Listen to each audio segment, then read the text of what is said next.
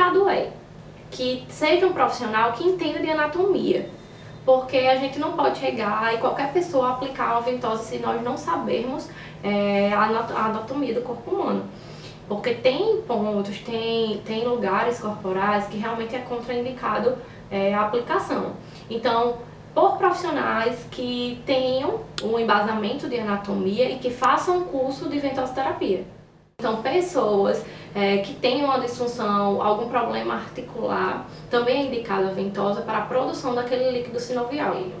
É, muitos atletas usam após o treino para o relaxamento daquela musculatura, para aliviar aquelas tensões e muitos usam antes para que é, se tenha um, um alívio daqueles pontos de tensão, um alívio daquela musculatura. Consequentemente, a amplitude de movimento melhora, a força no treino melhora e o rendimento, consequentemente, melhora.